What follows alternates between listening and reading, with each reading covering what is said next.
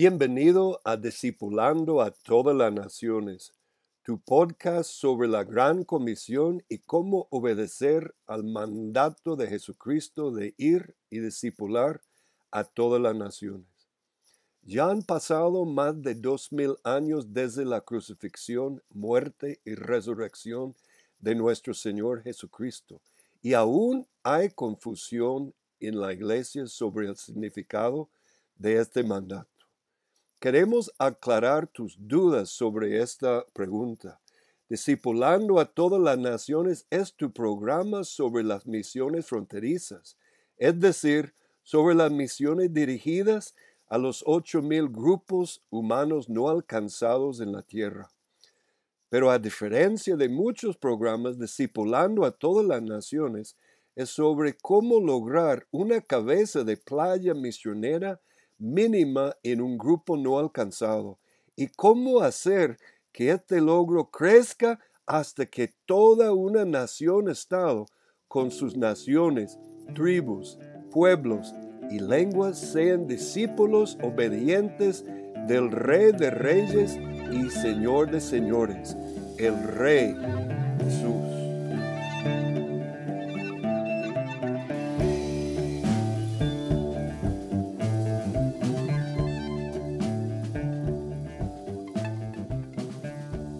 Bienvenido a Discipulando a todas las naciones, tu programa sobre las misiones fronterizas y la gran comisión del Rey Jesús.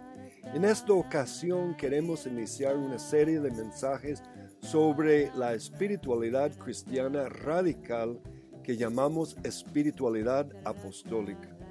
A continuación les ofrecemos la primera parte de lección 2 del curso en línea Introducción a la espiritualidad apostólica.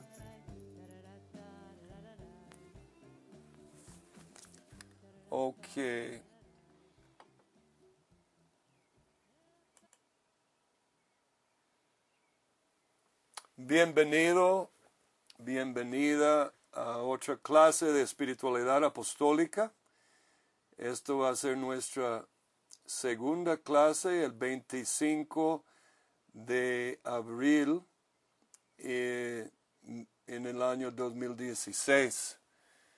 Vamos a hacer un breve repaso de lo que cubrimos la semana pasada en esta clase número 2 y vamos a seguir adelante examinando algunos eh, aspectos todavía básicos, fundamentales que necesitamos entender para eh, tener una espiritualidad verdaderamente bíblica, eh, mística en el sentido sano y vivir una teología espiritual práctica. Bueno, empezamos eh, con definiciones brevemente que la espiritualidad es camino, es un peregrinatio, amor, y el homo viator que somos nosotros vamos en este gran viaje. Eh, como vi anoche, eh, y lo recomiendo si lo pueden ver, eh, en la especial, creo que fue BBC sobre los Sherpa y todo lo que es el proyecto de subir al monte Everest.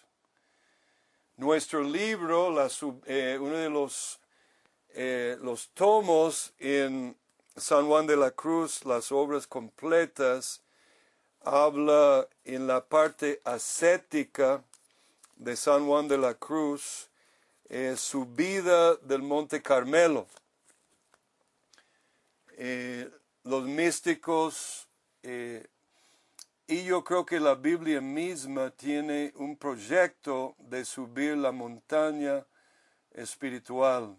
San Juan de la Cruz lo ve como subida del Monte Carmelo y nosotros lo vamos a ver como la subida del Monte Everest. El pico eh, que nos desafía hasta las últimas consecuencias. Recomiendo este especial porque uno ve quizá más que cualquier video o película que he visto, que el proyecto espiritual de subir una montaña tan alta como es la montaña de Jesús, de nuestro Dios, eh, demanda trabajar en equipo. Eso no es un viaje solo, aunque es el viaje del solo al solo. E, eso es una contradicción, porque es el viaje del solo al solo, pero lo tenemos que hacerlo en comunidad y en equipo, si no, no vamos a llegar. Y esta, este video del BBC sobre los Sherpa y la conquista del Monte Everest es algo precioso del trabajo en equipo, los problemas de trabajar en equipo. Es un crecimiento en la verdad, es una subida y es una subida al monte de la perfección. El monte que vamos subiendo según la Biblia y según los grandes hombres y mujeres espirituales del cristianismo es un monte de la perfección en Cristo. Es un ascenso, como el águila que sube en espiral buscando coger el aire del Espíritu. Dios descendió en 42 generaciones y el hombre asciende a Dios en su peregrinatio en el Bemidbar, el desierto, que es la palabra en hebreos para el libro de números, en 42 etapas. Y todo el libro de números tiene ese simbolismo de nuestro peregrinatio en el desierto de, nuestra, de esta vida. La espiritualidad es un proceso. Jesús es alfa y omega, puerta de entrada, pero también es omega, es consumador, es autor y es consumador. Es el camino, es el inicio del camino y es el fin que buscamos, el fin deseado. La espiritualidad es dirigido a un fin. Si no definimos una meta, un fin, podríamos entrar, como muchos eh, en el pasado, que han entrado en un programa de eh, teología ascética y al final el ascetismo mismo, las disciplinas llegan a ser un fin en sí mismo y caen en un legalismo. Y eso no es la idea, es un camino y tiene un fin y podemos eh, de alguna manera percibir nuestro progreso hacia la máxima perfección según San Juan de la Cruz, es la unión de la perfección, de la semejanza del amor de Cristo. Es vivir un ideal, ese ideal se llama Jesús, que se resume desde la óptica apostólica como lo que yo llamo la regla apostólica que vamos a examinar hoy. Y esa regla apostólica nos plantea de manera especulativa, no en el sentido de especular, sino en el sentido del proceso por etapas, eh, no etapas tan exactas que podemos decir que las mismas etapas de cada persona van a seguir exactamente, secamente, ese mismo proceso en cada persona, pero en general hay etapas en la vida espiritual. Es el vuelo del solo al solo.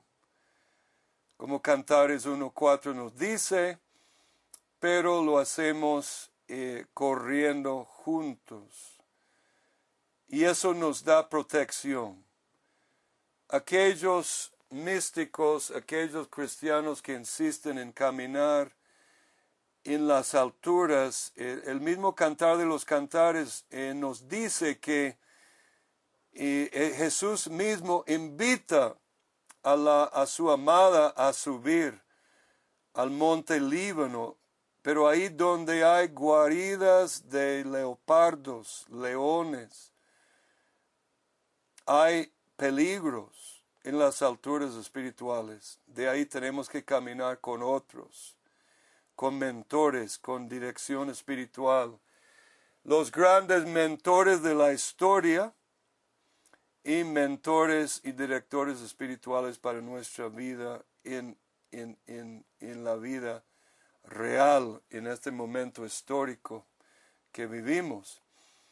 Es el camino de la perfección. Dios nos llama y plantea un camino de la perfección en Hebreos 6, 1 al 3. Hablamos de que la perfección en la Biblia es un camino de tres etapas, pero a la misma vez es un camino de siete etapas. Y, el número siete se divide en tres y cuatro. Tres siendo el número de la divinidad, la Santa Trinidad y cuatro el número de la tierra. Y eso tiene sentido porque la perfección espiritual es la unión de cielo, la Trinidad, con la tierra, el número cuatro. Es buscar la unión de la semejanza del amor de Cristo. Es ser como Él. Y es por esto que nunca, en algún sentido, nunca llegamos Siempre hay campo, por más perfecto que seamos, seamos Juan, el místico que escribió por el Espíritu Santo el libro de revelación, Juan, hasta el último de su vida, Dios lo estaba perfeccionando.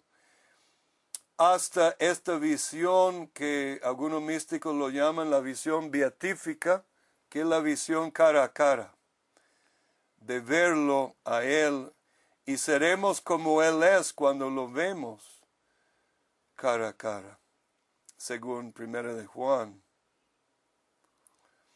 Y terminamos la clase con esta visión del proceso de transfiguración. La transfiguración de la esposa en el esposo, la amada en el amado transformada el proceso de transformación, empezando con el semen glorie, que es la semilla de la vida de, del Rey Jesús que entra en nuestro espíritu.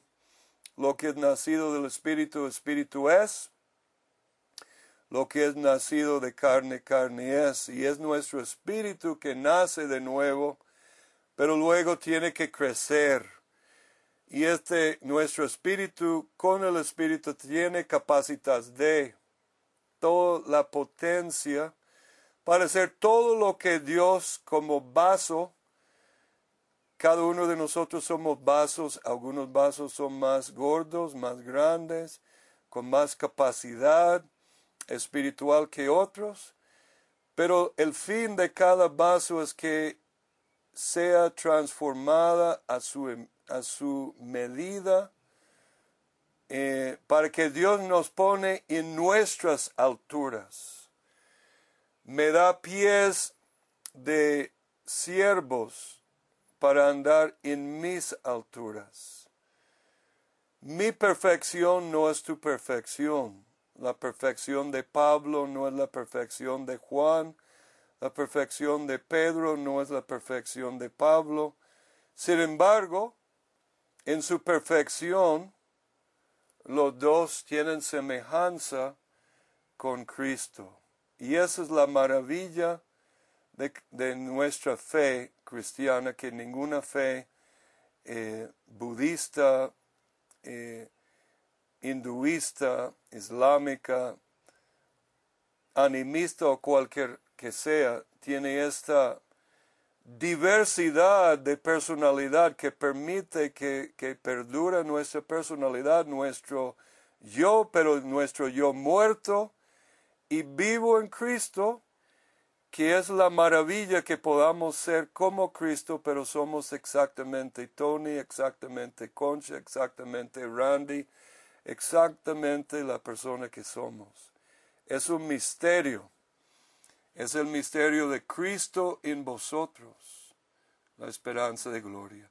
Hasta este día que ojalá antes de morir llegamos al apocalipton ton wion de Romanos 8:9 donde somos eh, manifestados como los hijos de Dios, maduros como Él, en esta fecundidad divina, eh, poderosa, que transforma nuestra área de dominio, sea pintura, sea escultura, sea eh, apologética, ciencia, que cada cristiano sea eh, esclarecida como el sol en el área que Dios lo llama. Eso, eso es tan bello.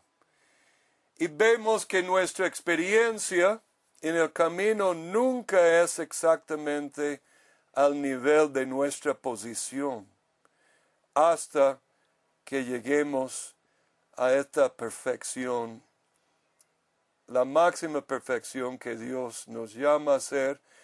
Y en este nivel sería la unión transformativa, donde vemos en el cuarto círculo que ya no hay espacio ya no se muestra la carne, aunque estamos todavía en el cuerpo.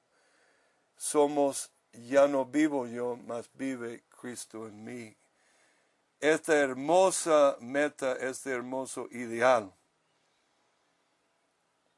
la unión con Dios, la unión de la semejanza del amor de Cristo. Bueno, volviendo entonces vemos en Génesis 1.1, podríamos ir a Génesis 1.1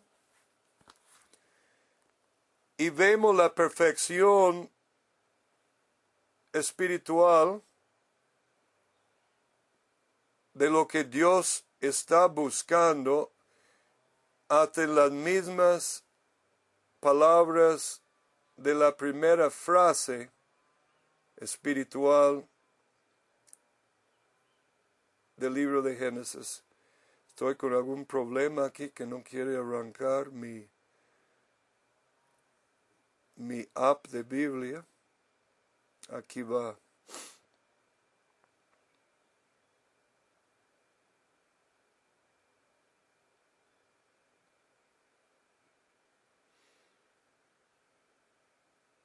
Lo que notamos en Génesis es Génesis 1.1 tiene siete palabras.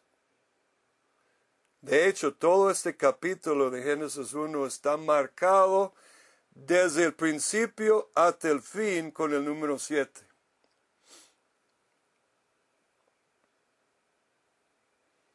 En el principio, Dios creó los cielos y la tierra. En hebreo hay siete palabras. Bereshit, Bara, y tuve que borrar el hebreo porque todavía estoy con muchos problemas para mostrar mis fuentes de hebreo y griego en este Mac y estoy muy enojado con Mac porque se supone que Mac es el máximo para fuentes eh, y no se me salen todavía los, las fuentes de hebreo, porque tenía sobre cada luz de la lámpara la palabra correspondiente. Pero si vamos eh, de, la, de, mano derecha a la izquierda, vamos a ver si lo puedo hacer.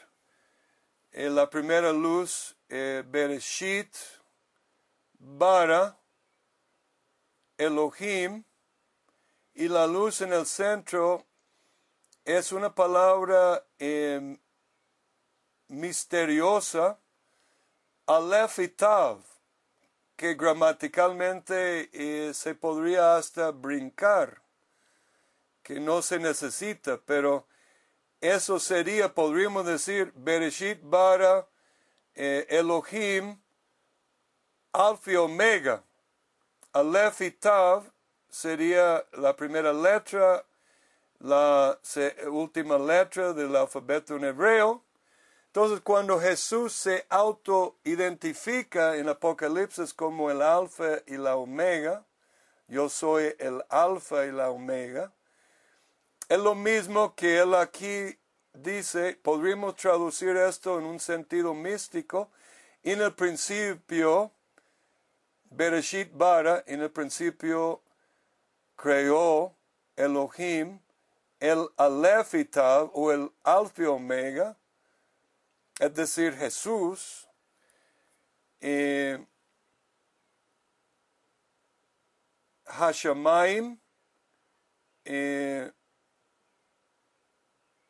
y Haeretz, los cielos y la tierra, siete palabras. Hashemaim es en los cielos. Entonces, desde el inicio, Dios nos plantea este camino de que el centro es Yeshua y Él nos plantea como el principio y el fin.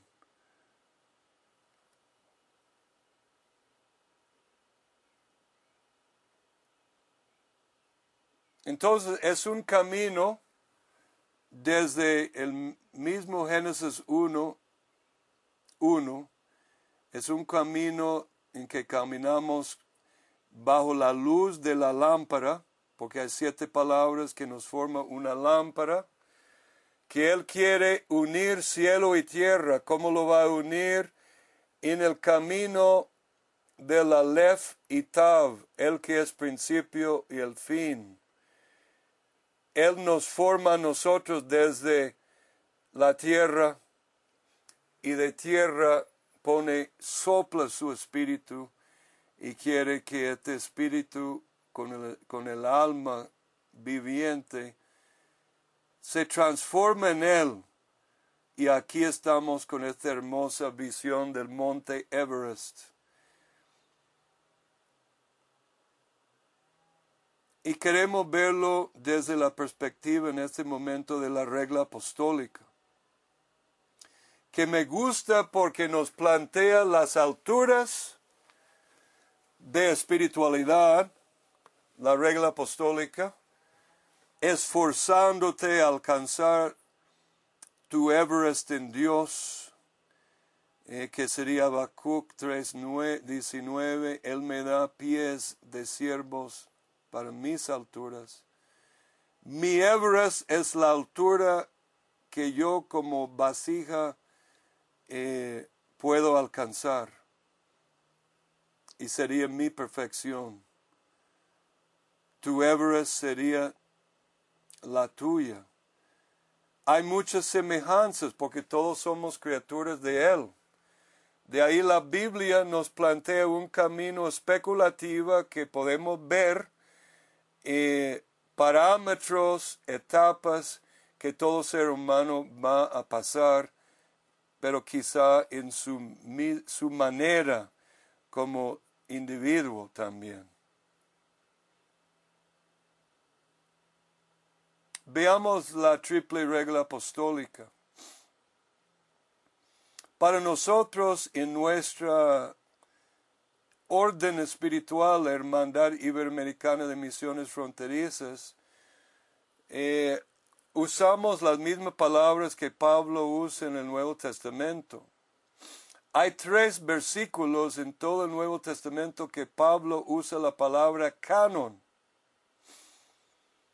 Y es traducido en la Biblia, en nuestro, en, la Reina Valera, regla. Hablamos del canon de las Sagradas Escrituras. Ese canon cubre, por supuesto, de Génesis hasta Apocalipsis, 16 libros, perdón, 66 libros. Pero si consideramos los cinco libros de Salmos, sería exactamente 70 libros. La palabra de Dios para las 70 naciones. Si lo vemos desde la, óptica de 66 libros, sería la palabra de Dios para el hombre. Eh, y el número 6 es el número del hombre.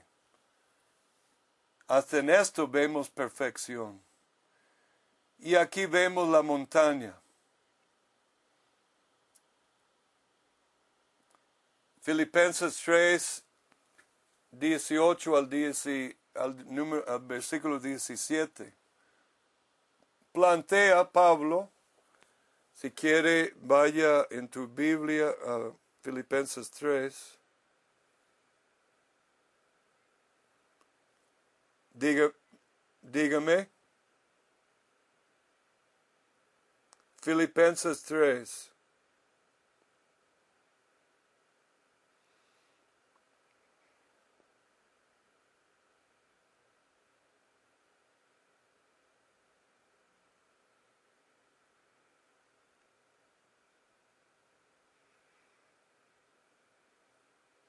Versículo 18 al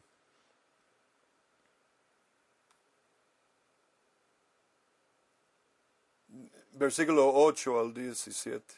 Y ciertamente aún estimo todas las cosas como pérdida, como boñiga, eh, por la excelencia del conocimiento del Rey Jesús. Cuando se lee Cristo Jesús, se debe leer el Rey Jesús. Cristo significa Rey. Del Rey Jesús, mi Señor, por amor del cual lo he perdido todo. Y lo tengo por basura, por boniga, para ganar al Rey. Y ser hallado en él, no teniendo mi propia justicia que es por la ley, sino la que es por la fe del Rey. La justicia que es de Dios por la fe, a fin de conocerle y el poder. Aquí está la altura que busca Pablo, a fin de conocerle el poder de su resurrección y la participación de sus padecimientos, llegando a ser semejante a él en su muerte.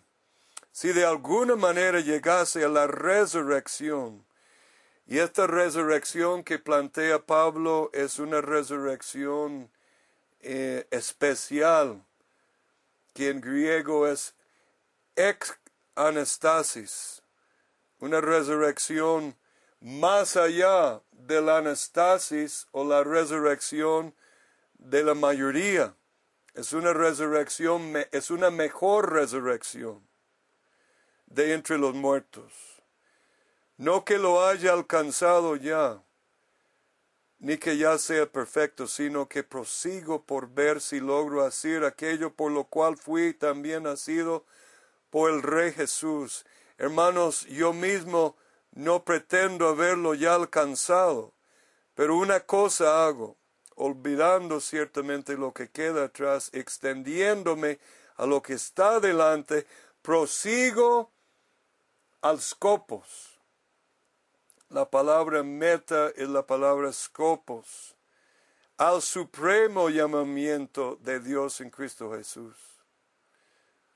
Así que todos los que somos perfectos, esto mismo sintamos, y si otra cosa sentís, esto también os lo revelará Dios. Pero en aquello a que hemos llegado sigamos una misma regla, sintamos una misma cosa Ahí está la palabra regla. Dice, pero en aquello a que hemos llegado sigamos una misma, un mismo canon, sintamos una misma cosa. Hermanos, sed imitadores de mí. Y mirad a los que mirar es la palabra escopeo, es decir, esté mirándolo a ellos según el ejemplo que tenéis en nosotros. Entonces Pablo tiene una regla y su regla es la perfección y define la perfección como una identificación plena con la muerte de Cristo y una identificación plena con la resurrección de Cristo, del Rey. Esa es la meta. Luego, el segundo lugar donde Pablo plantea eh, la palabra scopos, perdón, eh, canon, donde usa la palabra canon, es 2 Corintios 10, 15 al 16. que nos da eh, la meta en términos de la tarea apostólica. ¿Qué es la tarea apostólica? ¿Cómo se define? Y nos da también una indicación de cómo medir un verdadero apóstol en cualquier momento de la historia, eh, aquí en 2 Corintios 10.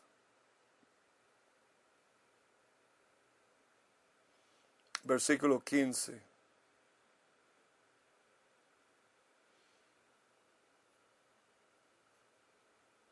10, versículo 15 al 16. No nos gloriamos desmedidamente en trabajos ajenos, sino que esperamos que conforme crezca vuestra fe, seremos muy engrandecidos entre vosotros conforme a nuestra regla, canon. ¿Y qué es este canon apostólico? Aquí lo dice, que anunciaremos el Evangelio en los lugares más allá de vosotros, sin entrar en obra de otro, para gloriar, para gloriarnos en lo que ya estaba preparado. Mas el que se gloría, gloríese en el Señor. Entonces Pablo dice como apóstoles no vamos a trabajar fuera de nuestra medida.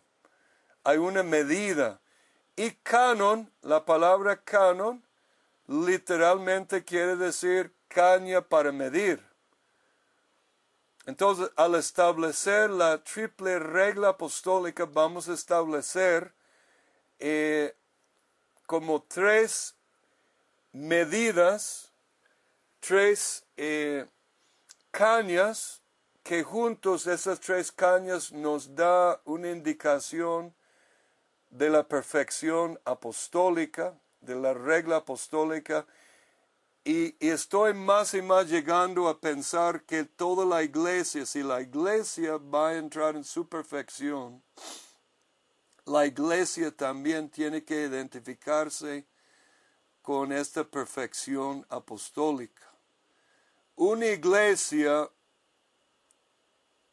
que no tiene interés en el proyecto de nuestro rey, su proyecto apostólico como Jesús es nuestro apóstol y sumo sacerdote por excelencia, si no tiene interés en este proyecto de predicar y discipular pantata etne, es decir, todos los pueblos y familias de la tierra, esta iglesia no tiene el espíritu de perfección.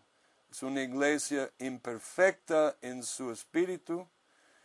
No queremos decir que, es, que puede ser perfecta en absoluta perfección sin ningún pecado, ninguna falta. No, no, no. Es una perfección de actitud que nuestro ideal como iglesia local, yo como persona, aunque no sea eh, una persona llamada a ir yo a los tibetanos eh, de las alturas del Tíbet o a los musulmanes en los lugares más recónditos de Asia Central o a los musulmanes de, eh, del norte de África y pueblos que no nombren el nombre de Cristo, no entienden realmente quién es, eh, participo, dando, orando. Eh, de hecho, no es un asunto tan sencillo como, como algunos dicen que, bueno, todos tenemos el, llamado de orar, de dar, oír. Eh, no, todos somos llamados a ir. La pregunta para cada uno que debe contestar es ¿dónde? Si Jesús te llama a tu vocación, a completar tu vocación en España y Europa, eso es tu envío. Pero cada verdadero discípulo debe ser un enviado. En esto la iglesia debe ser completamente apostólica, porque el apostolado, apóstol quiere decir enviado. No que todos somos apóstoles, pero todo cristiano debe ser apostólico. Toda iglesia debe ser apostólica en este sentido, aunque no todo cristiano es apóstol. espero que entendamos la diferencia. Y por otro lado de la montaña, el otro aspecto de esta tarea es Tapanta. Y ahí tenemos la lista de 12 eh, áreas de dominio que hemos mencionado en otros momentos, teología y filosofía, familia, fideicomisaria, iglesia institucional, educación, desde la cosmovisión cristiana, ley, derecho, economía, ciencia y tecnología, medios de comunicación, arte, literatura y música, mayordomía de la creación, salud física, mental y gobierno. Mi, mi intento con esta lista de doce, doce porque doce en la Biblia es el número por excelencia del gobierno de Dios, es el número de la perfección de su gobierno. Entonces, hágase su voluntad como en el cielo, así también en la tierra, en todas estas áreas y todas las áreas de vida y pensamiento humano, pretendo que estas doce áreas de alguna manera abarca toda la vida y pensamiento humano para que veamos en alguna manera eh, Jesús es el Señor y soberano absoluto sobre Pantataetne y Tapanta. Y el camino a la perfección en la regla apostólica, porque ese es el tercer lugar donde Jesús usa la palabra canon, perdón, Pablo usa la palabra canon, entonces, Pablo lo usa en la meta, en la tarea y en el camino. Gracias por estar con nosotros en este tu podcast sobre la Gran Comisión. Espero que hayas disfrutado el mensaje. Si deseas saber más sobre el tema presentado o si tienes dudas o preguntas sobre detalles del mensaje, puedes buscar las notas sobre el programa en www.himf.org raya inclinada DTN 003 o escríbenos en el correo electrónico dtn